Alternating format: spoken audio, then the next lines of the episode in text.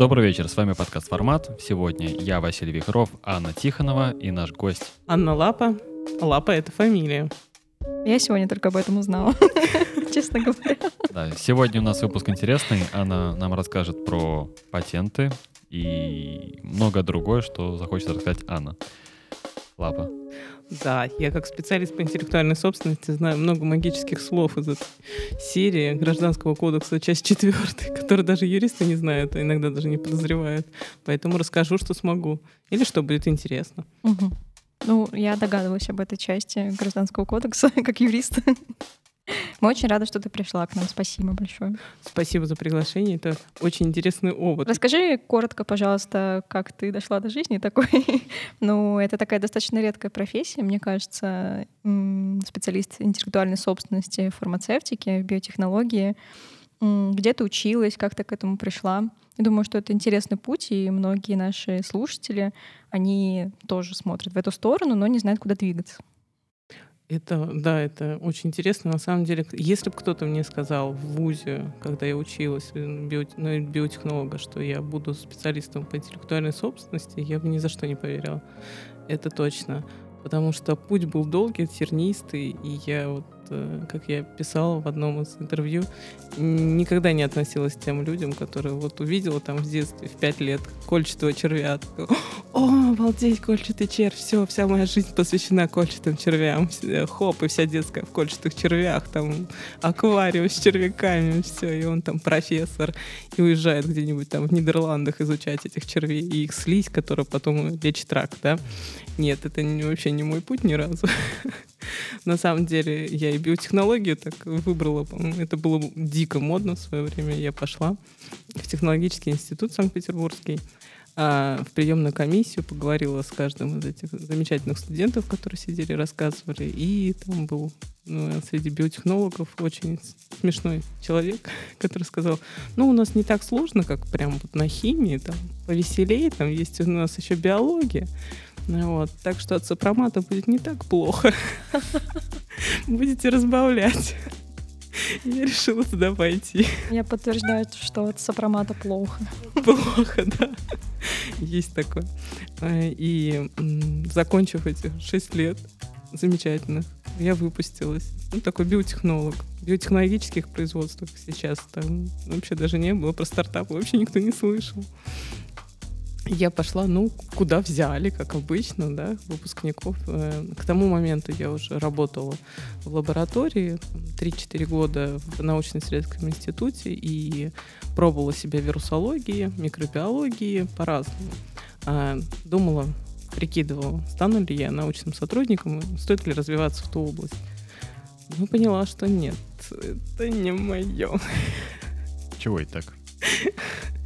Но наука, на самом деле, если ей ну, по-серьезному заниматься, да, то есть это не просто вот э, от гранта до гранта, да, это такая это очень серьезная, сложная, там, трехмерная такая многогранная вещь, когда э, у тебя и планирование экспериментов, и финансирование, и еще плюс идеология какая-то есть, которую надо всегда поддерживать, и плюс еще э, кроме всего этого, вот эта раскладка, как эксперименты сделать так, чтобы у тебя получилась вот эта вот идея, а идея, она вообще в космические дали уплывает, и от общего к частному, от частному к общему, у меня, у меня так не получается, честно. У меня космические дали идея улетела, и все, и там и осталось. Я безумно люблю разработки, инновации, я очень люблю научных сотрудников слушать, но быть им, пожалуй, нет, не мое. Ну, настолько у меня и мысль никогда не доходила. То есть я даже сейчас в патентах э, читаю описание эксперимента и думаю, божечки мои, как они до этого додумались. Ну, честно, ну, эти мыши, которые они разрезают, зачем, почему? Да-да-да. Вот. Э, ну, фарма, она же такая, да, надо до клинику провести на мышах, на кроликах. И э, читаешь описание, и мне, мне сложно. Мне сложно придумать это самой, вот именно. Э, может быть, выполнить, да, как исполнитель. Ну, никто же не хочет быть просто вот как это, исполнителем роботом, тебе сказали, ты пошел. Все хотят найти свое дело и реализоваться, и быть там свой проект, свое понимание, своя реализация. Вот. Э, и ну, я быстро достаточно поняла, что научный сотрудник не мое. Э, как раз там вот занимались разработками вакцин, где я работала в той лаборатории, в частности, вакцины от краснухи в тот момент. Почему-то закрепилось, что я вак- вакцинолог, как считают мои друзья. Ну все, Да. так тебя и Да, подпишем. Да, да, да, да. А, Хотя, несмотря на то, что я там только рядом постояла, там, клетки покультивировала и пошла дальше. Вот. а, И это мне аукнулось очень сильно последние два года. Поэтому я потом расскажу, как я дошла до жизни блогерской. Да, э, и после того, как я выпустилась и уже поняла, что я не научный сотрудник, я пошла в промышленность. Но есть же- Биотехнологическую. Да. Ну, Нет, не биотехнологическую, пищевую, биотехнологическую. Мне там не, не получилось туда попасть, там все было закрыто. И промышленность тогда только э, биокат только через где-то лет пять после того, как я выпустилась, запустился вот так вот, что стал набирать людей. И там много моих знакомых работает, в том числе и там однокурсников и тех, кто на соседних факультетах э, учился э, в биокаде, сейчас работают. Но вот тогда, тогда не было такой большой промышленности, тогда ну, по- фактически ничего такого и не было. Ну, пищевка Может была. быть, мы немножко обозначим какой-то период для наших слушателей, что Ой, нет, так быстро можно посчитать, сколько мне лет. Давайте, я там зависла где-то на 25 годах, и мне это нравится. Дальше не надо. Хотя я... Хотя, 25 лет. э, хотя, да, периодически так э, проскальзывает э, мой опыт. Но будем считать, что это Опыт по месяцу работала везде. да. Ну, я поработала и химиком, да, и, и технологом на предприятии. Все попробовала на себе непосредственно. Даже так. Да, да, даже так. Ну, в принципе, Давай поподробнее с этого момента. э, химик очень интересная, кстати, профессия, очень. Э, Да, но для девушек, я бы сказала, не полезная. Если у вас есть э, там разные э, ночные смены, графики 2 через 2, ну, сурово. Сурово. Да, хотя мне нравилось планировать вот э, химические эксперименты, да, не, не в науке, а вот именно в промышленности.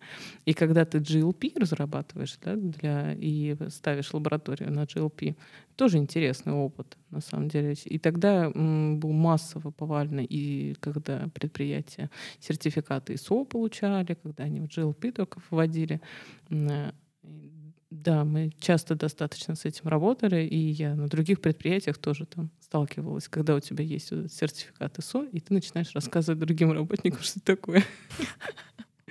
Да, но на самом деле ну, вообще в сертификате ИСО все просто. Это журнал на журнале для журнала. Все. Это похоже на GMP. Да, да, да, да. Только буковка другая. GXP, все, это СОП на СОП. СОП на СОП, да, вот. Стандарт на стандарт. Все. Мне Мгм. кажется, даже париться не надо Мгм. дальше. Вот ты поработала, получается, химиком, биотехнологом, и в какой момент ты пришла к интеллектуальной собственности? Ой, там дальше там много было у меня ша- шатаний. Я и репетитором была, и менеджером по продажам я была. Да, и розницы, и опыт, и все. И мне казалось, в какой-то момент надо уйти в коммерцию, потому что я люблю болтать. А, В какой-то момент мне казалось, может, я там буду людей учить приличным вещам. А, Недаром, да, там биотехнология, там микробиология и прочее, там, тем более химия. У меня так получилось, что с химией меня вообще все моменты так очень э, дружила я с ней. Нравился она мне сильно. А, ну, э, ничего так не шло. Ну, не, вот, не, не заряжает, и все. И тут э, на HeadHunter, нашем любимом, я увидела замечательную вакансию а, в компанию Патентика в Санкт-Петербурге.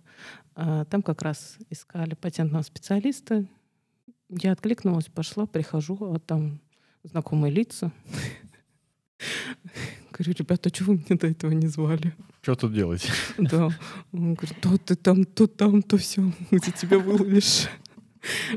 Вот, э, в этот раз позвали, поработала. Какое-то время было безумно сложно. Вот, вот безумно сложно. Я, я прекрасно понимаю людей, которые сталкиваются впервые э, с частью четвертой, вообще с интеллектуальной собственностью. Это такая абстракция э, невероятная. И Поясните мне, что значит часть 4?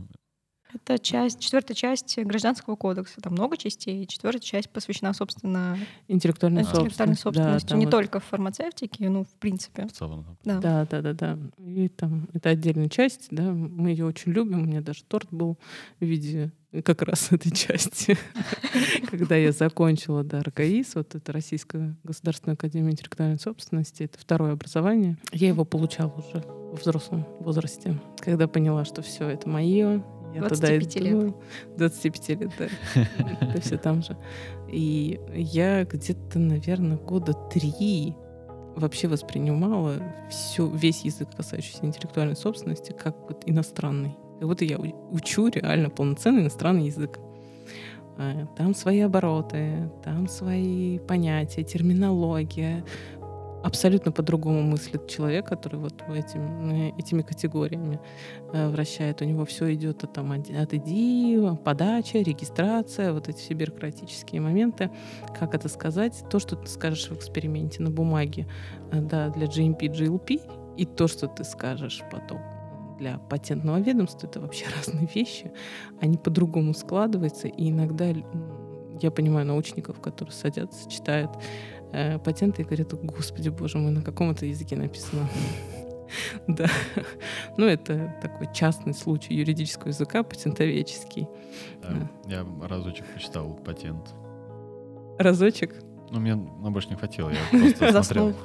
Ну да, я пере- пере- переключался, потому что мне было интересно именно, как вот там разрабатывается препарат, и там есть ли какие-то варианты альтернатив, вот именно там технология описывалась.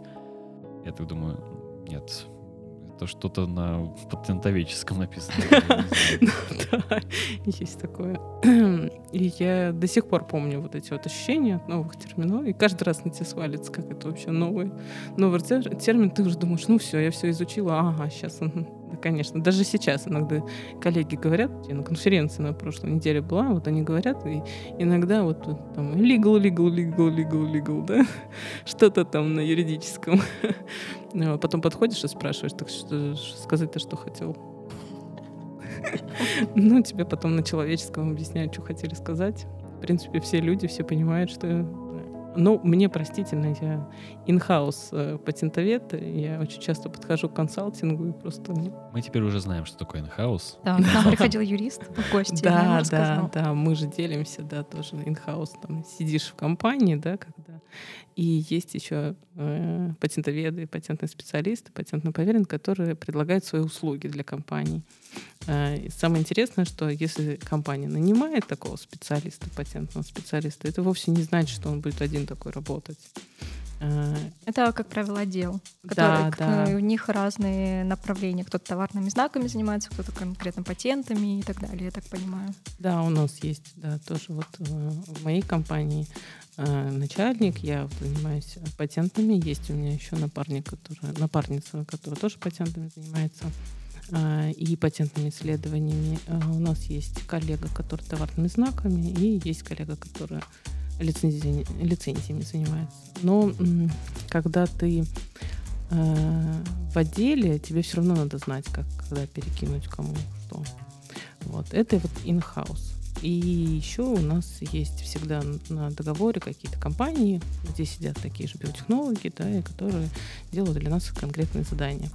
Вот. И когда ты in-house, ты клиент, ты заказчик, ты выбираешь компанию, и консалтинг очень любит тебе рассказывать все. Это безумно нравится, конечно, инхаусу. Да, но вот э, и они пытаются завоевать твое доверие. Да, но это разница. А, Но в то же время, когда ты инхаус, у тебя поспокойней, а, постабильней, ты ведешь свои проекты. А вот э, консалтинг, они постоянно вот какие задания придут, такие, такими и занимаются чаще всего. А как выглядит обычный рабочий день человека, патентоведа в компании? Ну, нормальной компании, наверное, выглядит э, спокойно. Ну, вот Таких я- компаний нет. Да, поэтому я спрашиваю просто, как обычный э, день, чем в основном занимается, какие-то рутинные, какие-то, наоборот, нерутинные задания, может быть, даже творческие. Вот, расскажи просто, как это, какая сегрегация по задачам идет.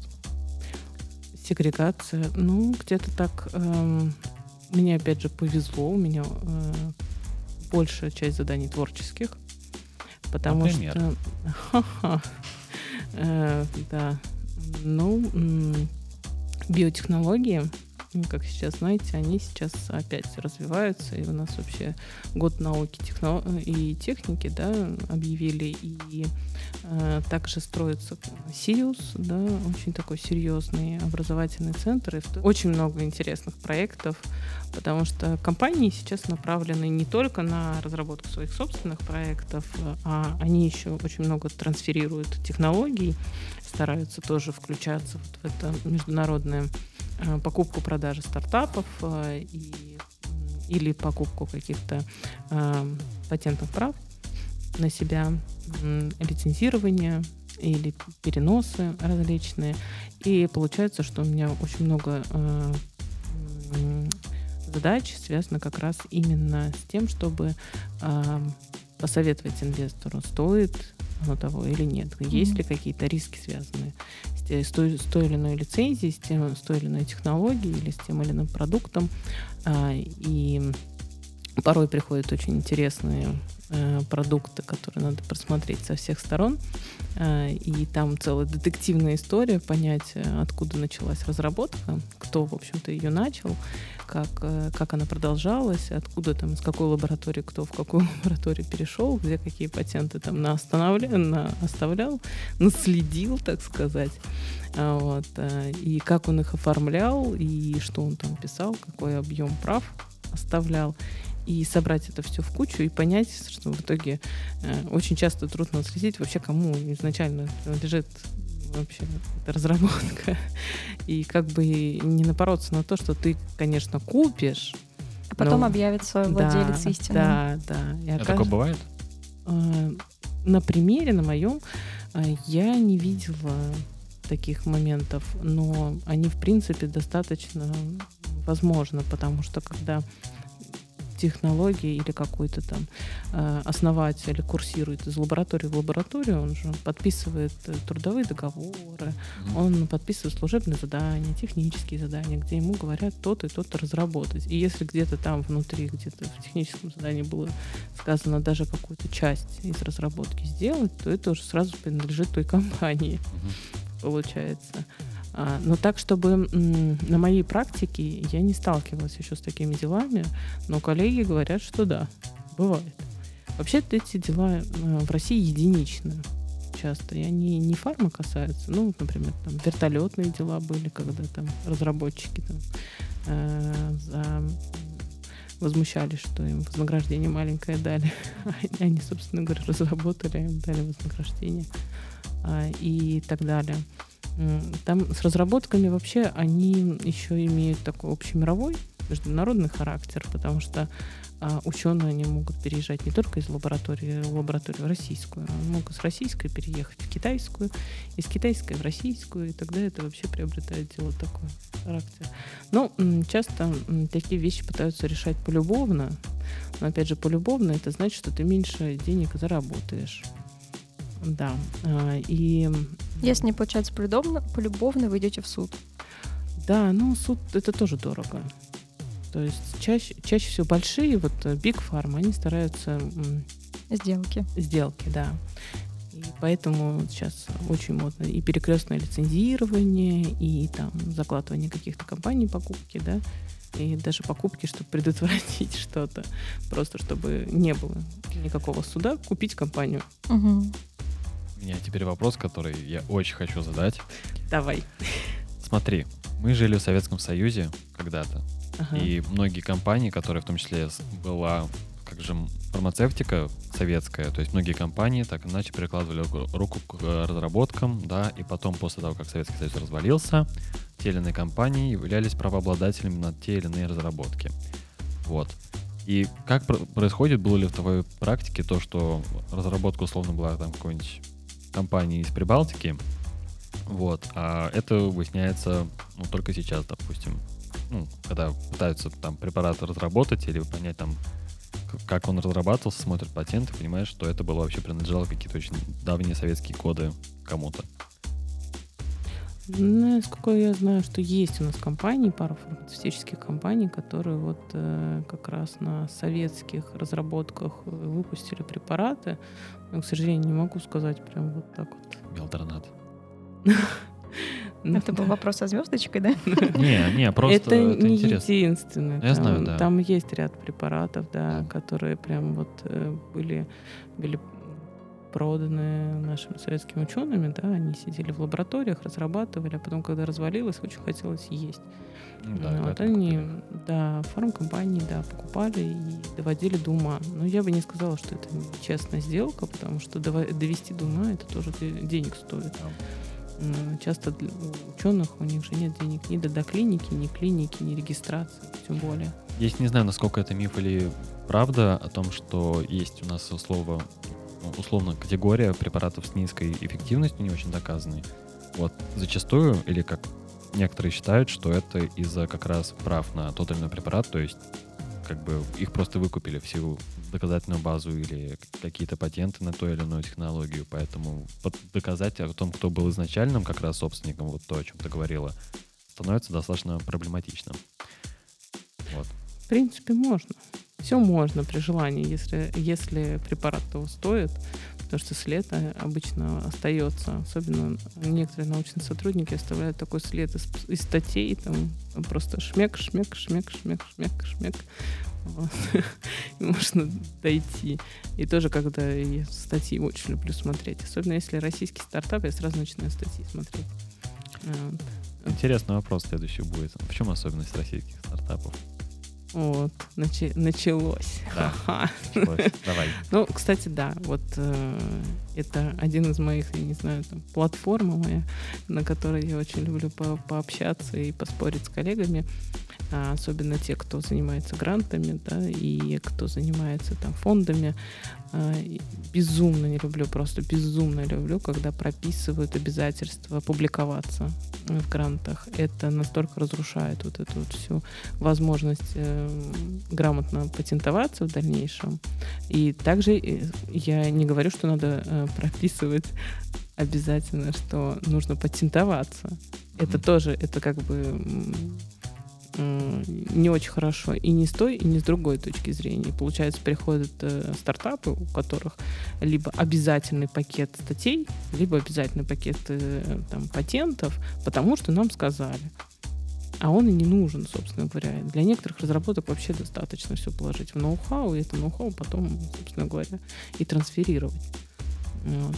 А, Вопрос про ноу-хау все-таки. Мы понимаем, что это какая-то очень новая разработка, но как-то, наверное, шире. Что включает в себя понятие ноу-хау? Да, вот это, кстати, очень классный вопрос, потому что далеко не все знают. э, Ноу-хау, или по-другому называется секрет производства, это обычная информация коммерческая. А, Причем она выгодная ком- коммерчески именно с той точки зрения, что она неизвестна третьим лицам. То есть если компания или стартап, или вот три человека, или те же фаундеры приложили все усилия для того, чтобы эта информация э, не вышла за пределы двух людей, да, то есть они поставили гриф, там, допустим, коммерческая тайна, там, конфиденциальная и так далее. Они положили эту бумажку только в единственном экземпляре, лежит в сейфе.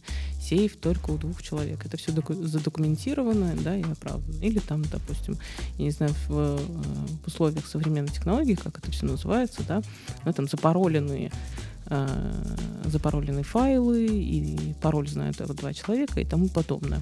Да, то есть если они достаточно, эти люди приложили усилия к тому, чтобы информация была сохранена в э, тайне, то это считается ноу-хау. То есть ноу-хау это не всегда что-то новое, но ноу-хау это всегда то, что неизвестно третьим лицам. То есть вот э, и получается, что если стартапы хранят это в тайне, да, а, то и прикладывают усилия, чтобы это не было разглашено, то есть не бегают там, не патентуются, ни статьи не выпускают, не рассказывают всем. Причем не, до- не надо хранить прям все, всю разработку. Ты можешь какое-то там, э, как я говорю, дело в волшебных пузырьках.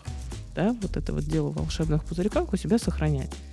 Вот. И если ты это сохраняешь, то у тебя есть ноу-хау факту. У тебя есть какая-то определенная ценность, которую потом захотят купить. Вот. Если ты это не сохраняешь, а всем рассказываешь, то, собственно говоря, ценности уже нету. Ну, тогда ты коммерциализируешь по-другому. Статью коммерциализировать практически никак не- нельзя. Ну, кроме маркетинговой значимости, ну, там много есть э, побочных разных косвенных вещей. Но кроме маркетинговой значимости и значимости, вот то, что тебя могут найти, там, распознать или как бы почитать, больше ничего нет. И вот а, коллеги на м, конференциях на некоторых выступают и рассказывают, что вот э, в некоторых областях электроники японцы прям вот сканируют статьи российские, прям сканируют и применяют, тут же переводят себе, потому что это очень выгодно для них, им не надо платить вот разработчикам никаким, а, и им просто нужно платить переводчикам. И прям вот на массовом, на потоке у них это все стоит. Да. А, что касается патентов, а, тут уже хотя бы какие-то права у вас появляются, если вы их получаете. Но опять же, если вы их получаете грамотно. Тут уже связано много мифов, что как раз которые с советской эпохи идут, Э, которые распространяют некоторые взрослые научные сотрудники, скажем так. Вот, я часто слышу от них, там, первый миф это там, патент очень легко написать, что, что там вообще писать. Вот. Э, Не, ну может лет 50 назад было проще, когда было меньше патентов. Ну да, там, э, там даже было не патент, а авторское свидетельство. То есть ты писал, э, собственно говоря, это свидетельство и подавал, чтобы просто документировать то, что ты автор. А потому что, как мы помним, в СССР там все было общественное, там не было понятия э, собственности, частная, да, да, частная собственность, а, а интеллектуальная собственность, она все-таки частная собственность, как бы там, как ни крути.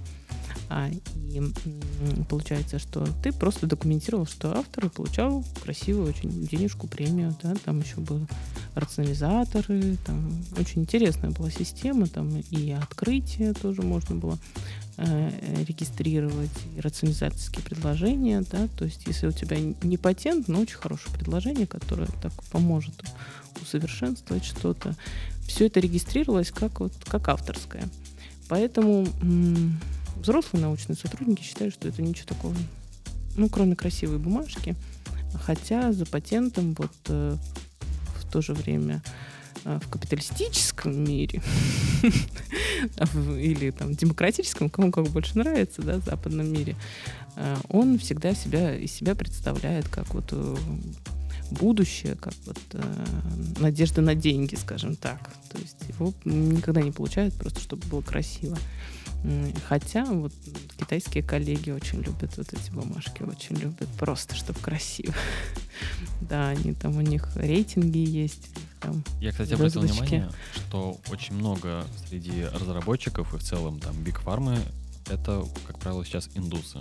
Просто посмотришь каких-то лидеров мнений, это в основном индус, потому что там, понятное дело, большая, как бы, что промышленность, много людей, и как вот эта ситуация с патентами? Да, нет, нет такой проблемы, о которой бы индус не написал статью ну, да. или видео на ютубе. Какие молодцы. Ну, нет, нет такого патентоведа, кому индусы не позвонили, не предложили свои услуги по патентным поискам, я вам хочу сказать. Да, мне тоже звонили, мне тоже предлагали. Они вообще ребята такие очень шустрые. А мы кому-то предлагаем патент? А, индусам? Ну, может быть, индусам, может вообще в целом как ситуация в том, чтобы именно российские компании там занимались кому-то написать патент. А, написать патент? О, что у нас там... Ну, просто же есть... Э, да, консалтинг хочу, работает э, а, очень активно. О том, что у нас там есть утечка мозгов, вот, и как это сказывается именно в патентной сфере. Чтобы... А, в патентной сфере, ну, да. да, то, что там за рубежом специально скупают условно людей, да, мозги, чтобы вот писали там за рубежом, и нередко там фамилия русскоязычного происхождения фигурирует в зарубежных патентах. Такая частая практика? Mm, интересный вопрос. Сейчас попробую ответить. Так, сначала про индусов. Да, у индусов у них очень интересная такая патентная система. Они хорошо развивают э, свою фармпромышленность, но это все связано с тем, что у них очень сильная сегрегация расслоения населения, которые ну, да, могут да, позволить себе ту или иную медицину. Э, и многие препараты, ну, те же противоопухолевые оригинальные, может позволить себе только вот какой-то мизерный процент. Поэтому у них есть такая интересная фишка, как э, только один патент на препарат. Все остальные, как бы ты там не входил, и как бы там не объяснял, что у тебя при... еще есть патенты продолжающие, что ты там и применение новое придумал, и там сколько-то денег на это все влил и так далее, они уже ничего не слышат. Только, только один патент. Все, у тебя есть один, так сказать, выстрел. Все остальное это уже то есть они не боятся, что его спорят или что, или какой-то не очень сильный патент э, делают? Почему только один патент? Можно же реально э, так э, написать эти патенты и охранять свою молекулу просто с различных сторон свой препарат.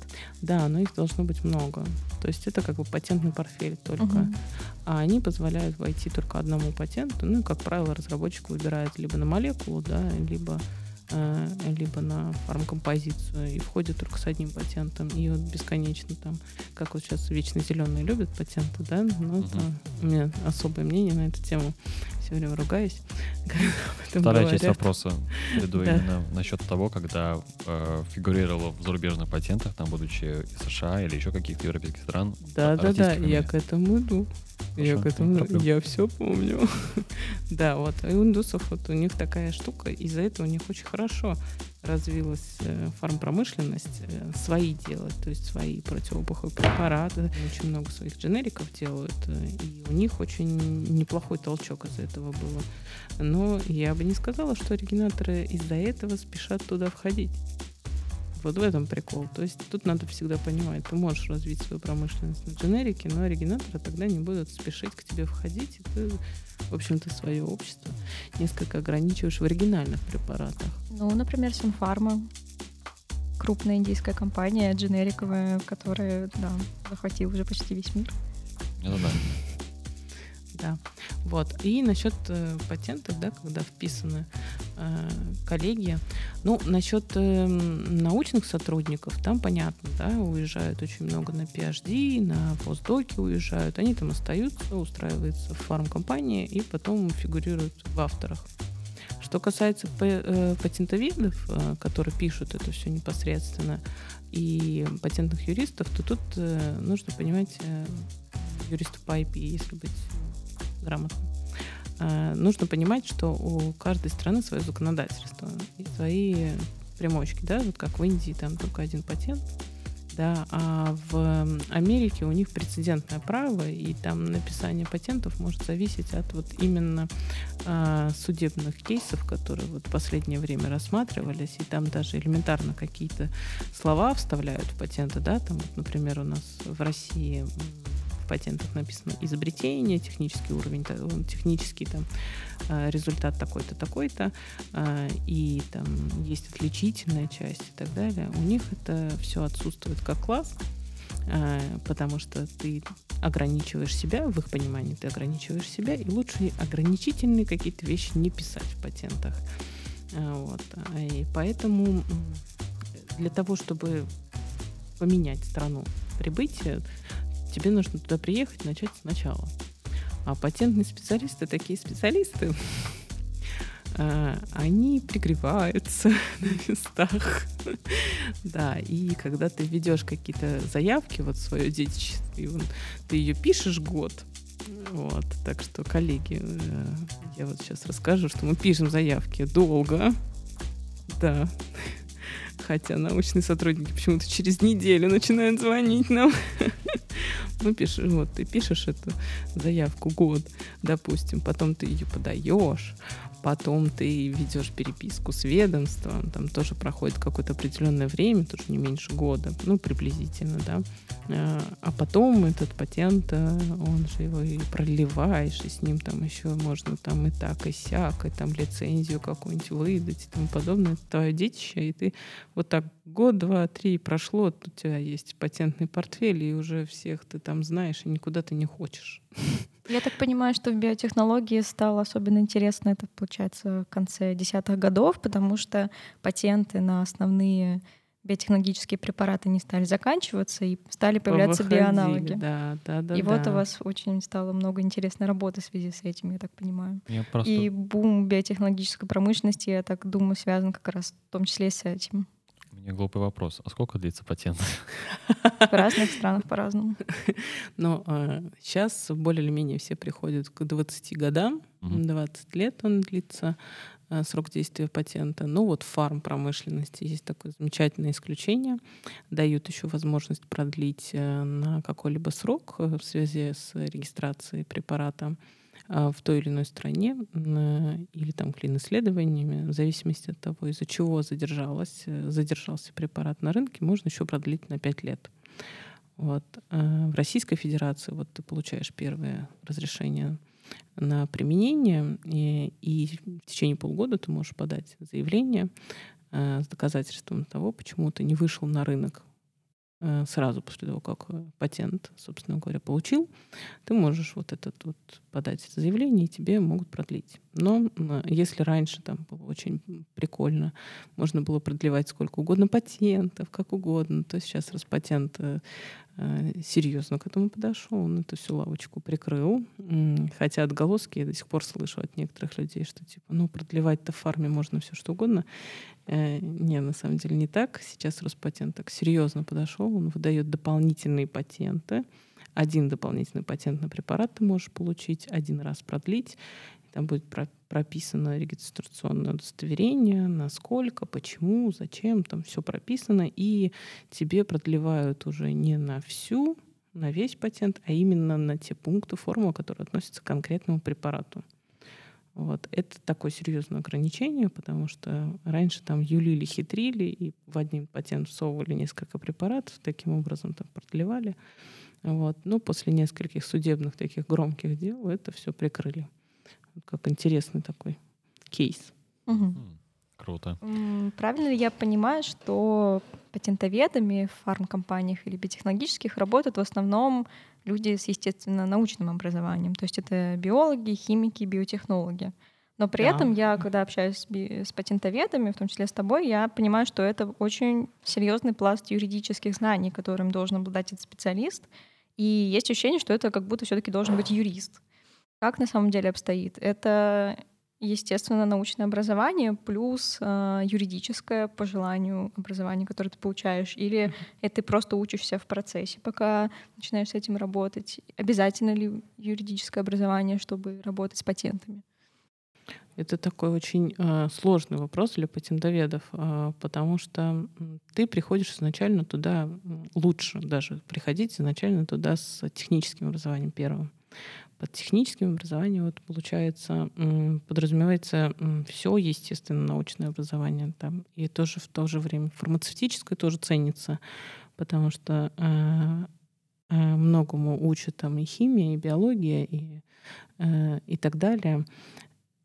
И вот единственное, вот медикам сложно. Вот как-то почему-то медикам сложно. И техническое такое, вот прям техническое-техническое, тоже там физмат и, так, э, и инженеры. прочие. Инженеры, да. А инженеры особенно. Вот инженерам особенно легко и удобно. А потом накладываются все-таки юридические знания, но они получают, их, в принципе, можно получать либо от супервайзера да, своего, то есть эм, получается, патентовед, он как ремесленник, он всегда приходит к какому-то мастеру.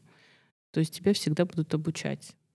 Как бы это ни случилось, то э, какой-то патентный поверенный или вот коллега патентовед постарше, он тебя будет обучать, потому что очень много знаний, очень много знаний по написанию заявки, их просто вам никто не даст никогда. Либо вы будете вот самоучкой, которая вот сам обучается и прям вот хватает на лету от всех своих коллег подряд. То есть как впитывает как губка. Но тут сложно.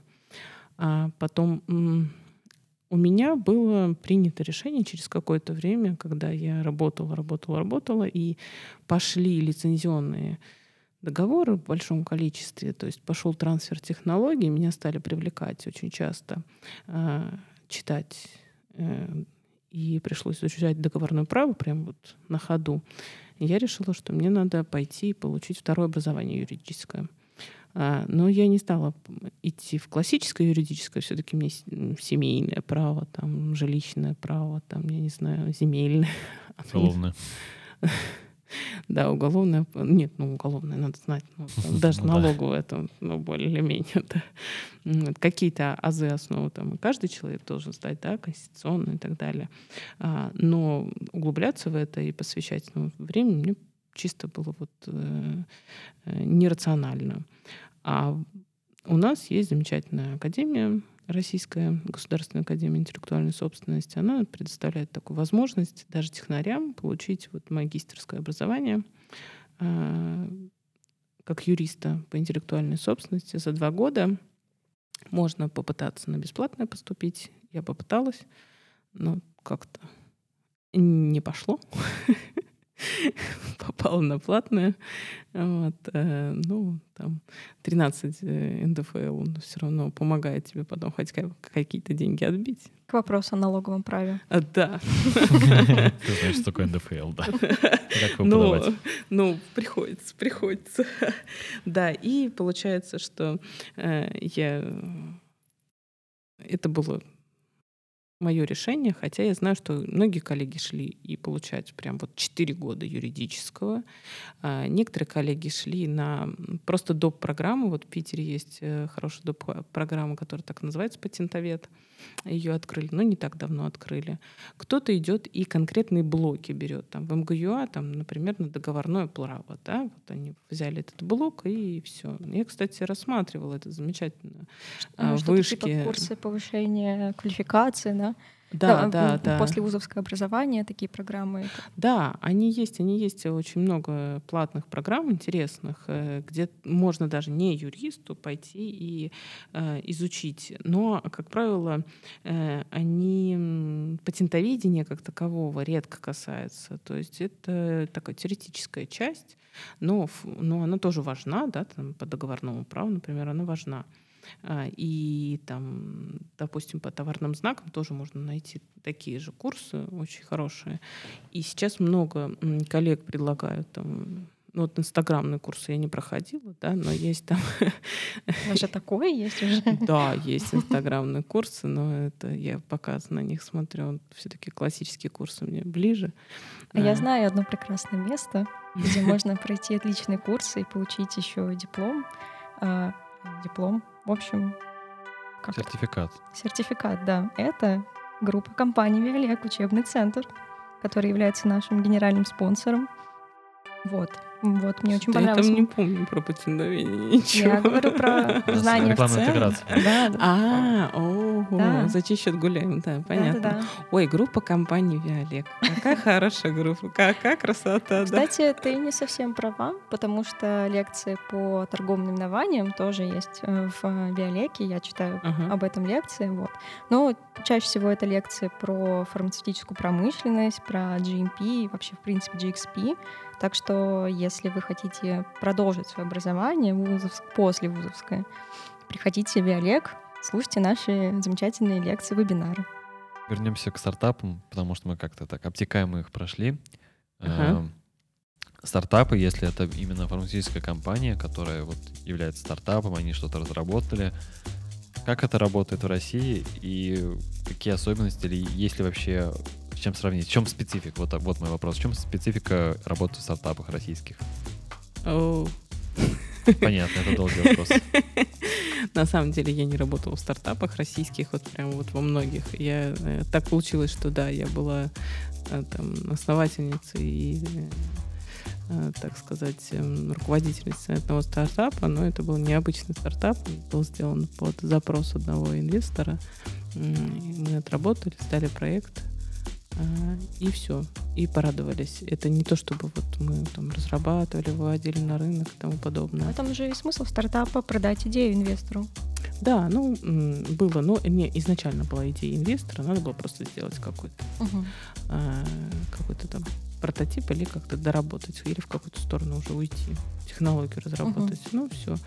А, а у нас, э, на самом деле, в России стартапы, они, как правило, такие своеобразные. То есть, если в Америке у них есть, э, и в Америке, и в Европе у них есть целый такой вот разработанный прям маршрут этого стартапа, да, там они там как-то по стадиям делятся, да, и там, э, то у нас это всегда что-то такое хаос какой-то, откуда-то пришли, что ушли. у нас это скорее спин mm-hmm. То есть открывает какая-нибудь крупная компания, такая говорит, мы теперь хотим заниматься вот этим. Это наша игрушка такая. Это часть. Это да, есть такие типы, есть э, такие, что вот бродят, ходят. Обычно вот этот такой вот бродят, ходят научные сотрудники, да, как, которые где-то идею схватили, и вот они объединяются, разъединяются, объединяются, разъединяются. Поработают там, поработают здесь. Потом приносят. периодически. Есть те, кто просто вот э, работали в институтах научных, исследовательских, все поймали свою волну, э, выделили ООшку и начали копать туда.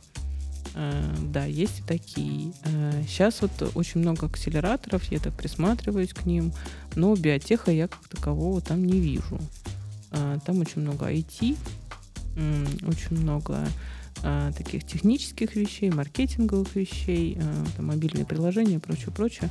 С биотехнологиями труднее, с фармой вообще труднее, потому что это все-таки должны быть э, лаборатории, должны быть деньги на мышей, ты где-то всегда должен был плюс-минус ряд, рядышком э, тусоваться, и тебе все, все равно нужны компетенции, нужен человек там с какими-то библиотеками, там, антител и так далее. То есть это э, сложная тема и всегда штучная, можно так сказать. Поэтому и учитывая, что стартапы у нас не так, э, не так давно стали развиваться, то есть это всегда было под эгидой либо научно-исследовательских институтов, либо больших компаний, таких более или менее, то вот такие вот маленькие компании, маленькие идеологи, их ну, буквально по, по пальцам пересчитать, они ходили по рынку, и все плюс-минус их знают, да, то есть он там сходил, по, э, денег попросил, тут сходил, денег попросил, на запад поехал, там в Кремниевой долине, попросил, вот, кому-то получалось, кому-то не получалось, по-разному. Э, кто-то дожил, кто-то не дожил, такие вот. А сейчас надо констатировать, что так меняется в лучшую сторону, что пытаются что-то делать, пытаются какие-то стартапы выходить, но пока еще опять не, не в сложных, не в, не в тяжелых таких технологиях, а, а вот в медизделиях, в тестах. Вот я видела интерес, много интересных компаний в тестировании интересные задумки, интересные идеи. Я вот так посматриваю на них, и так хочется все время что-то как-то. Наверное, связанные с искусственным интеллектом как-то еще. А, искусственный, ну это больше IT. IT. Ну, естественно. Я имею в виду медицинские тестирования. Там. Mm. Да. На раннюю диагностику рака, например. Да, да, да, вот, вот, вот, вот, это, вот в этом плане. А, еще косметические мне нравятся. Вот мне понравились недавно патчи. Я их заказала. да, да, да, да, да. Вот такое. Я прям, ну, мне нравится. Э, мне иногда некоторые инновации прям хочется пощупать. Но с биотехнологиями так сильно не пощупаешь. Хотя я пыталась, да, еле оттащили. Вот. Но с другими можно посмотреть, а, а что там новенького. Ну, интересно же, вот они патчи, вот они там, эти иглы из гиалуронки рассасывается, нет, она, что там происходит дальше с ней. Вот, а мне было интересно. Тоже вот по косметике я была удивлена. У нас э, косметика тоже так неплохо. Там, допустим, та же Вивьен Сабо, да, как они выпустили тушь, и сейчас, сейчас вот основательница Вивьен Сабо, которая вот разработала эту тушь, она перешла и сделала новую тушь, э, и говорит, что она тоже с инновациями, классная, там, термоустойчивая, я купила, буду пробовать. На это тоже есть патент?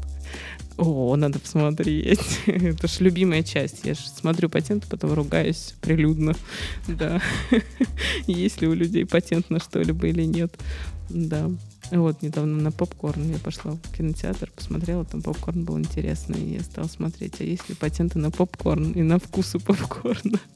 То есть какое-то новое новый этап развития человечества. Сначала у тебя, как у любого уважающегося человека, есть инвестиционный портфель, дальше да. ты патенты приобретаешь просто уже на все, я так понимаю. Но, в принципе, э, есть вот очень интересная тема э, с патентным троллингом, да, когда покупают и перепокупают портфели, ну, портфели э, патентов, да, у некоторых компаний или портфели там товарных знаков, а потом начинают терроризировать приличных людей. Например, как терроризировать?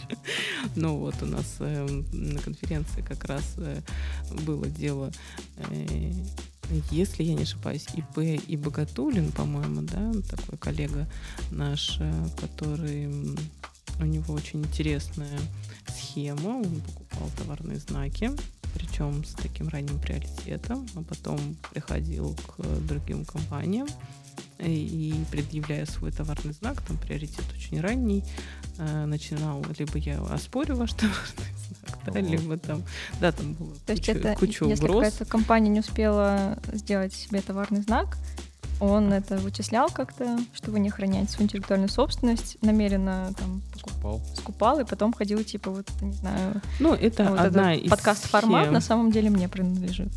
Ну, вот да, это одна из Надо схем, да, да, это одна из схем, когда ты вычисляешь тех, у кого нет вообще товарных знаков, э, и начинаешь с ними спорить, э, вычисляешь тех, у кого есть товарный знак, но у тебя приоритет раньше. Что это значит? А приоритет раньше это значит, что ты э, купил товарный знак, который был подан и получен раньше, чем у другого коллеги. А как э, в мире товарных знаков, кто раньше в тапки встал, тот ты молодец, тот ты прав. Вот. Вот. Ну, У нас такая же ситуация, формат. Там есть же формат еще что-то такое, связанное с фармацевтикой. Как я тебе потом писал, помнишь, что, что отличная сеть еще какая компания была тоже формат. Но вы в разных классах, потому что вы подкаст, да, они все-таки торгуют э, аптеками. Вряд ли коллеги, которые захотят, кто-то или там бабушка, которая захочет пойти э, в аптеку э, за аспирином, пойдет к вам в подкаст. Ну да. Или у вас здесь есть аспирин? Нету, Нет. вот. Анна говорит, что нету, значит, не пойдет. Ну, я родилась почти в день с аспирином. Дата рождения аспирина 10 октября. Вчера, Вчера был. да. вчера. А я 8 октября родилась, так что отчасти. Так вы вчера на аспирин. день рождения именно дату рождения аспирина, да, праздновали? Да, да, да. Закрытый корпоратив Байера.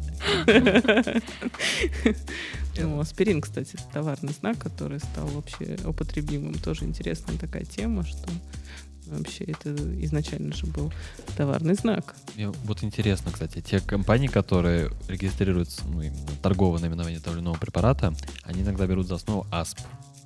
Ну, как бы понятное дело, что аспирин, но они берут и как бы вот как-то докажут, что это вот именно от аспирина. Понятное дело, что регистрируют там ацетилсалициловую кислоту, но вот АСП или какой-нибудь там жаропонижающий или обезболивающий, вот это тоже интересный момент. То есть тут Байер Ну, такие там не, не тоже напрягаются. до степени смешения может быть вот эта Да. вся история, что, э, во-первых, может и Минздрав не пропустить такое название, потому что сличение до степени смешения, чтобы не было такого, что врач перепутал при назначении.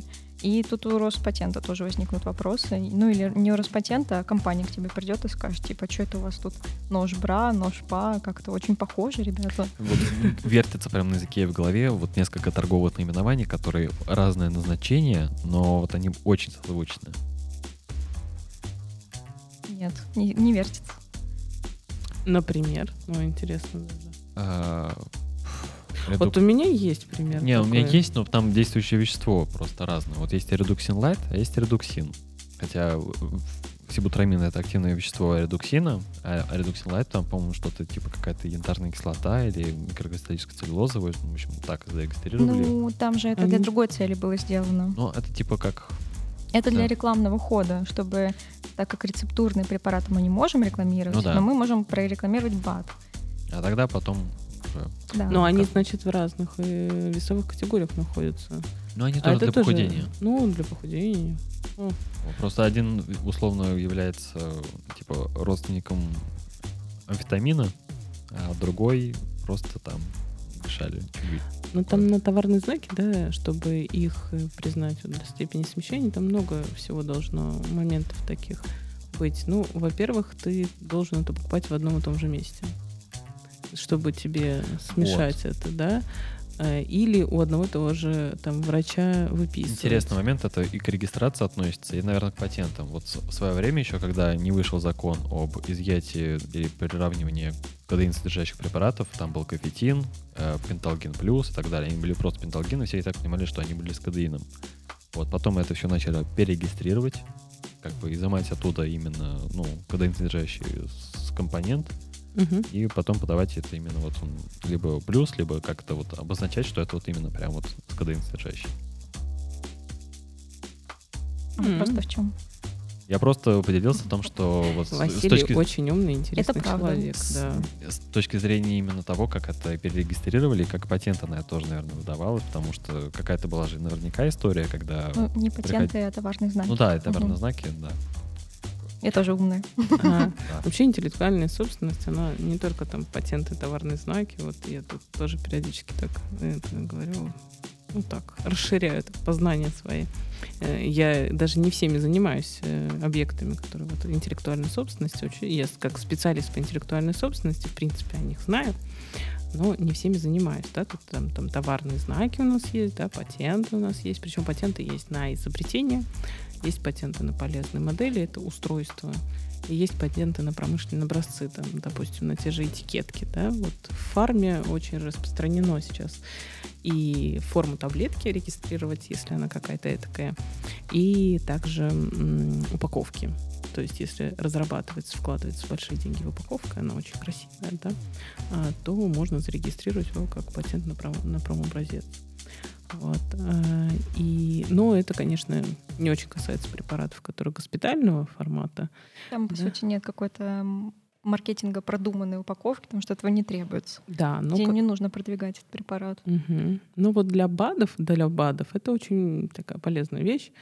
Э, часто пользуются этим, что такое, ну, прям разноцветная красивая упаковочка такая, прям угу. вот тут вообще. Ну, и есть прецеденты, где и коробки пытались сделать очень похожими, чтобы да. э, пойти по пути симиляризации. Типа мы вот как тот препарат, поэтому вы тоже можете нас выбирать. Собственно, мы типа одного ранга. Просто часто И бывает... это тоже были судебные разбирательства. Просто часто счет. бывает, что переделывают упаковку как раз, чтобы не замыливалось глаза, потому что иногда вот там похожий шрифт, еще что-то, поэтому... Ребрендинг, Ребрендинг, да, да, да с точки делают. зрения того, чтобы больше узнаваемость, либо наоборот, как это сказать, рефреш, то есть освежить понимание и восприятие потребителям того или иного препарата в данном случае. Ну да, еще от, от э, поделки, да, тоже да, спасает да, да. от серых вот этих препаратов. Ты так хоп, репрендинг сделал, а им надо уже заказывать новые, новые там, краски. новые краски, новое оборудование. Новость, наверное, которая тоже тебе будет, ну, наверняка была интересна, о том, что реестр патентов ну, как Фармреестр, да, да это очень интересная вещь. Это который в а, ЕС, да? А, и есть, сейчас организовали фармреестр. Ну как, у нас эм, началось это все с того, чтобы э, опять э, у нас Натива спорила со всеми, со всеми оригинаторами, а, да, да? Вот, э, и начали предлагать сделать что-то типа похоже на Orange Book, который есть в Америке, да, это оранжевая книга, а, где компания и, и оригинаторы, и дженерики пишут те патенты, которые относятся к препарату непосредственно, их автоматом вносят в эту книгу. Это как база данных, она находится вот на сайте FDA. А, ты можешь зайти в любой момент там, вписать там, по наименованию препарата или по МНН, а, и тебе вывалятся вот эти вот все патенты, которые компания привязала к своему препарату и сколько они длятся со всеми продлениями и так далее. А, очень удобная вещь. Ну, Гениальная ну, вещь. Да. Но она на самом деле э, убирает те патенты, которые считают, что они прошли или нерелевантны и так далее. Не всегда можно отследить э, неполный там перечень еще, потому что компании непосредственно к препарату, да, но когда они продолжающие патенты получают на применение там, или на новые, на, на новые там, допустим, лекарственные формы, уже не всегда эти патенты доходят. То есть основные, базовые, да, конечно, удобно. А, то есть на, на ту же молекулу ты всегда знаешь, на фармкомпозицию тоже всегда. По основному способу применения лечения ты тоже всегда узнаешь. А, и, дженерик, и у дженериковых компаний тоже есть свои патенты, они тоже туда вносят, ты тоже это можешь узнать. Вот. Ну, не в полном объеме, там, не стопроцентно, там, даже не 90, но где-то процентов э, на 30-40 ты будешь более или менее осведомлен. Вот. И такую же замечательную систему хотели и у нас приземлить. Но э, Америка не была бы Америкой, да, если бы у них там все своеобразно очень. Там это целое, чтобы заполнить э, формы, которые к этому роджбуку прилагаются, к регистрации лекарственных средств, там эта форма не подразделяется на какое-то дикое количество э, столбцов, где-то ты пишешь э, о какой-то патент, о какой-то не патент и тому подобное. У нас такого нет. У нас при регистрации ты не пишешь и не подаешь Это никакие. Верно, да. да. Но ну, сейчас разве ввели. что ты не прикладываешь, что твой препарат не нарушает э, да, права вот это... третьих лиц. Сейчас это как да? раз ввели, и сейчас как раз вот они, э, это специально, это опять после одного громкого дела, когда А вот с чем это связано. Я все думала, почему мы в первом модуле регистрационного досье вот прикладываем эти информацию. И, ну, еще товарные знаки, да, но вот про патенты это новое для нас. Да, да, да, да, да. Ну, товарные знаки тут понятно, чтобы никто не перепутал ваше название, да, и чтобы прикрепить ваше название к вам. Вот. А э, с патентами там вот э, было очень громкое дело, не буду называть лиц, потому что не помню. Удобно. Вот, да.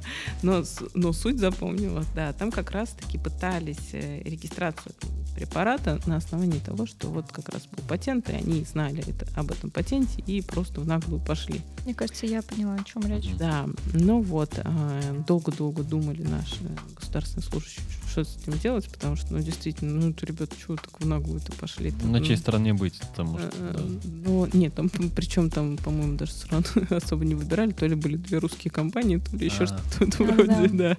Там сторону не получилось выбрать. Понятно. Э, И решили, что надо вот такую прикрепушку, тем более, что вот э, и американцы, и европейцы все, это- все эту прикрепушку требуют, что ты типа не нарушаешь. Это как, как гарантии, которые ты даешь перед этим. То есть М. получается, что если ты наврал при регистрации, то с этой регистрацией могут потом что-то сделать. Интересный, конечно, вопрос, почему, как, а, откуда это может знать специалист по регистрации, когда он регистрирует этот препарат. Поэтому специалисты, да, они периодически приходят с такими глазами и говорят, тут что-то на вашем. Но ты э, там записываешь, э, что там, что нужно ответить, и отдаешь обратно. Еще один вопрос. Да, Наверное, фарм-реестр. Фарм-реестр, да, тут это замечательно. Вот этот Orange Book хот- хотят сейчас ввести, и там очень много споров на эту тему, я У вам хочу вопрос сказать. про то, как устроена карьера патентоведа. Ну ладно. Когда Ну ты патентуешь сам себя в конце. Не, просто я видел некоторые вакансии патентоведов. Это какие-то, я так понимаю, государственные учреждения, и там зарплаты прям, ну, вообще не ахти. А я, ну, есть вариант пойти в коммерческое направление именно патента при какой-то, каких-то компаниях. Там, соответственно, уже другие денежки. Да, А почему так? Почему? радует это, черт возьми. Почему- Кто там тогда работает в государственных учреждениях, если там денег не платят? То есть те люди, которые там очень-очень давно или что? Ну, там, во-первых, э, государственные учреждения, это зависит от того, какие. Если вот Роспатенты, да, э, эксперты, у них есть еще премиальные разные. Ну, в принципе, тоже не очень сильно платят, и сейчас пытаются это поменять, и, по-моему, даже и стараются, и вроде как и получается. Ну, насколько я слышала. Просто такие деньги за патенты дают, и вот люди, которые вот, ну, в этом работают, и вроде как там в государственном уровне как-то вот не очень. Ну, наверняка их сманивают на какие-нибудь подработки. Ну, наверняка. Наверное. Но я, к сожалению, э, хотя я- у меня была такая идея поработать, сходить э, и в Роспатент, и в ФИПС, но э, не получилось. Всегда были какие-то предложения, кроме этого. То есть я когда из Питера в Москву переехала, тут как-то как налетели, как налетели. Ну, мне, в принципе, раз где-то, ну, в три месяца кто-нибудь да позвонит. Вот из последнего мы с Яндексом разговариваем, да, каждые три месяца. А, Яндекс, привет. Да, но и каждый раз я им рассказываю, что из фармы не уйду. А так, в принципе, вот коллеги из Биокада очень любят со мной общаться. Каждый раз новый HR звонит и общается. Ну, э, переманивают, в принципе, да. И если плюс-минус твое резюме на рынке, и ты там с опытом работы и определенными качествами, да, то э, работа сама тебя найдет, скажем так.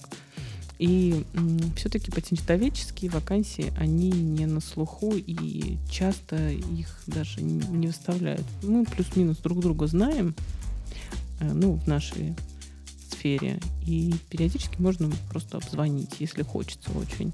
Или можно там, допустим, ну, HeadHunter посмотреть, отследить, у кого что есть, и там отслеживать. Ладно, прям из- заключительный маленький под раздел этого вопроса. Человек, который хочет идти работать в патенты после того, как послушал подкаст с тобой, прям понял, да, это круто, это интересно, это такой стык биотехнологии и юри- юриспруденции, и в целом такая творческая работа, то есть я вообще не с людьми, и, и в принципе мне нравится все, и слова красивые.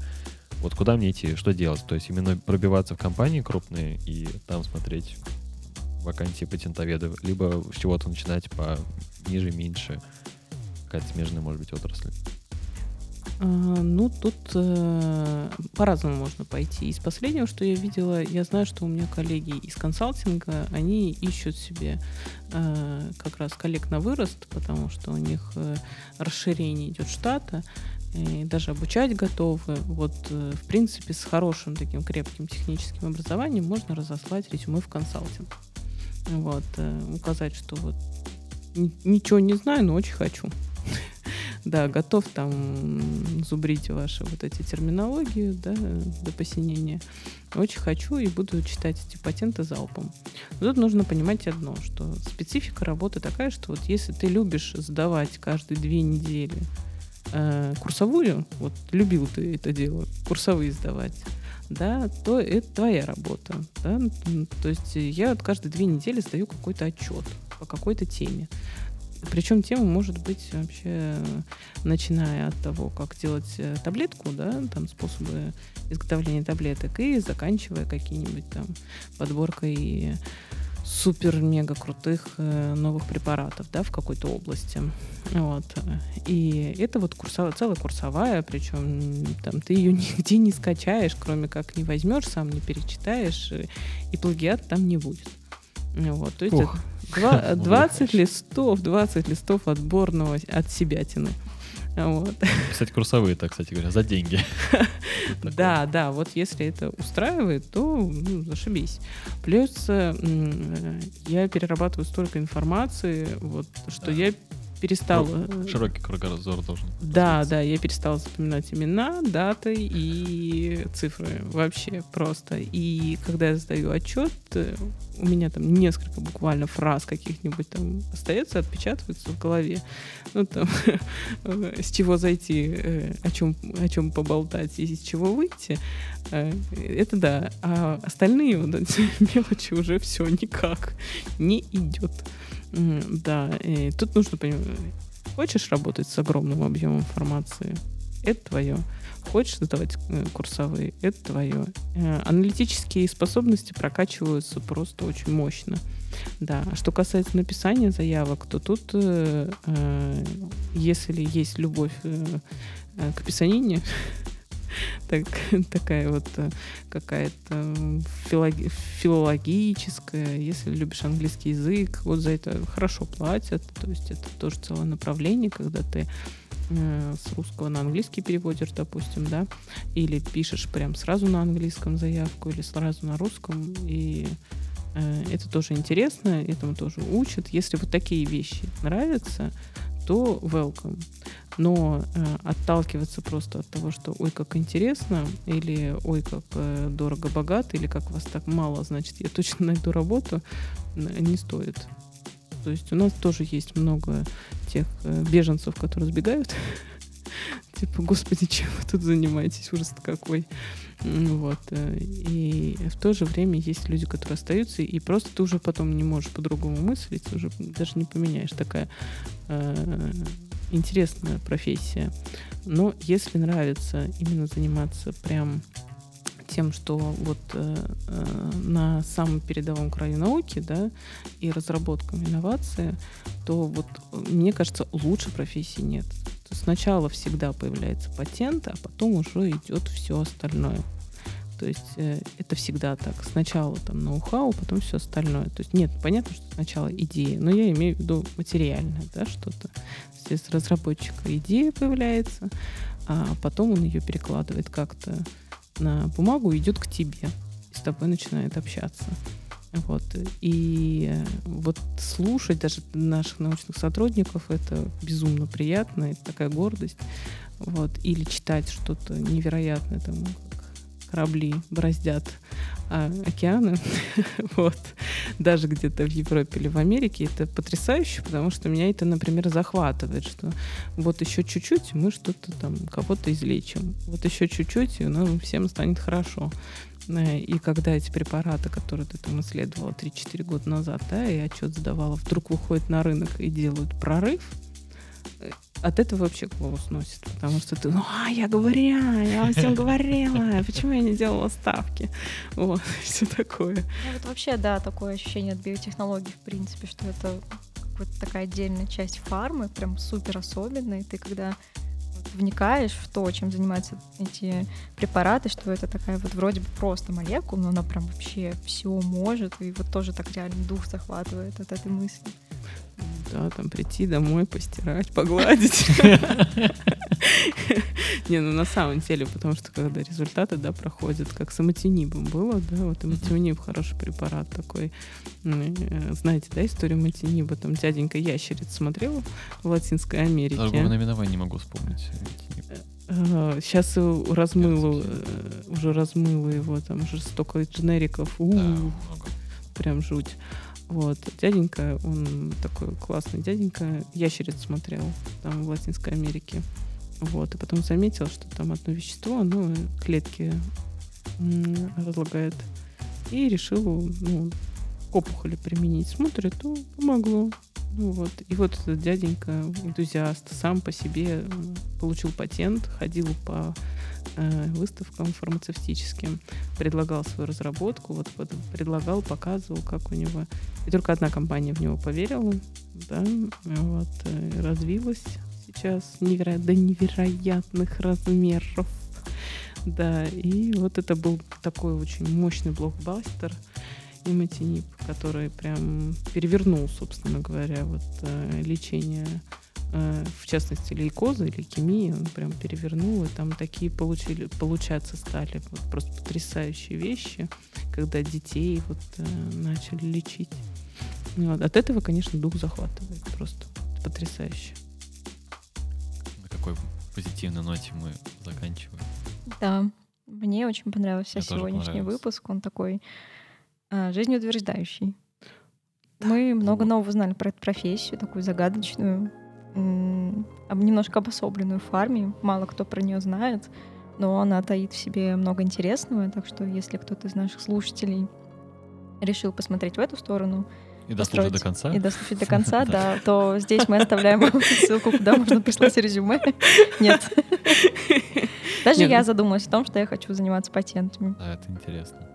Ну, почитать их, во всяком случае, точно интересно. Вообще, в принципе, поползать в них всегда интересно. Ну, много чего интересного находишь, просто чисто для, даже для развития. Там, о, о, смотри, что пишут. Есть такое. Ну, в принципе, у меня есть блог, да, я тут недавно после 200-тысячного вопроса про вакцину, да, ты, ты же вакцинолог, да, у тебя 200-тысячный вопрос про вакцину, я решила, господи, люди не знают, чем я занимаюсь. Да, подписывайтесь на блог Ани. Мы оставим ссылки в описании обязательно. Ура! Да.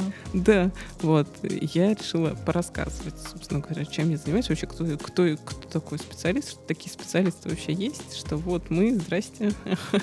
да, и нас, конечно, мало, мы в тельняшках, нас там по России 3000. Знаешь, это, с одной стороны, интересно, что вы такой прям как кластер серых кардиналов, которые, по сути говоря, запускают вероятность того, что что-то будет на рынке, это же тоже такой захватывающий момент. Да, да, есть такое. Мы такие вещи знаем. Иногда так сидишь, думаешь, там люди рассуждают, что-то рассуждают. Это такой, а, я знаю, что все будет. Просто же тех же разработчиков у нас был, никто не понимает. Вот, ребята, извините, я вынуждена вас прервать, а то нам опять на тысячу рублей придется больше платить. Короче, на этом чудесном как ноте, раз. на этой чудесной ноте мы заканчиваем. С вами был Василий, Анна и Анна. Ура! Всем спасибо, Ура! что вы послушали наш подкаст до конца. Всем спасибо. пока. Пока-пока.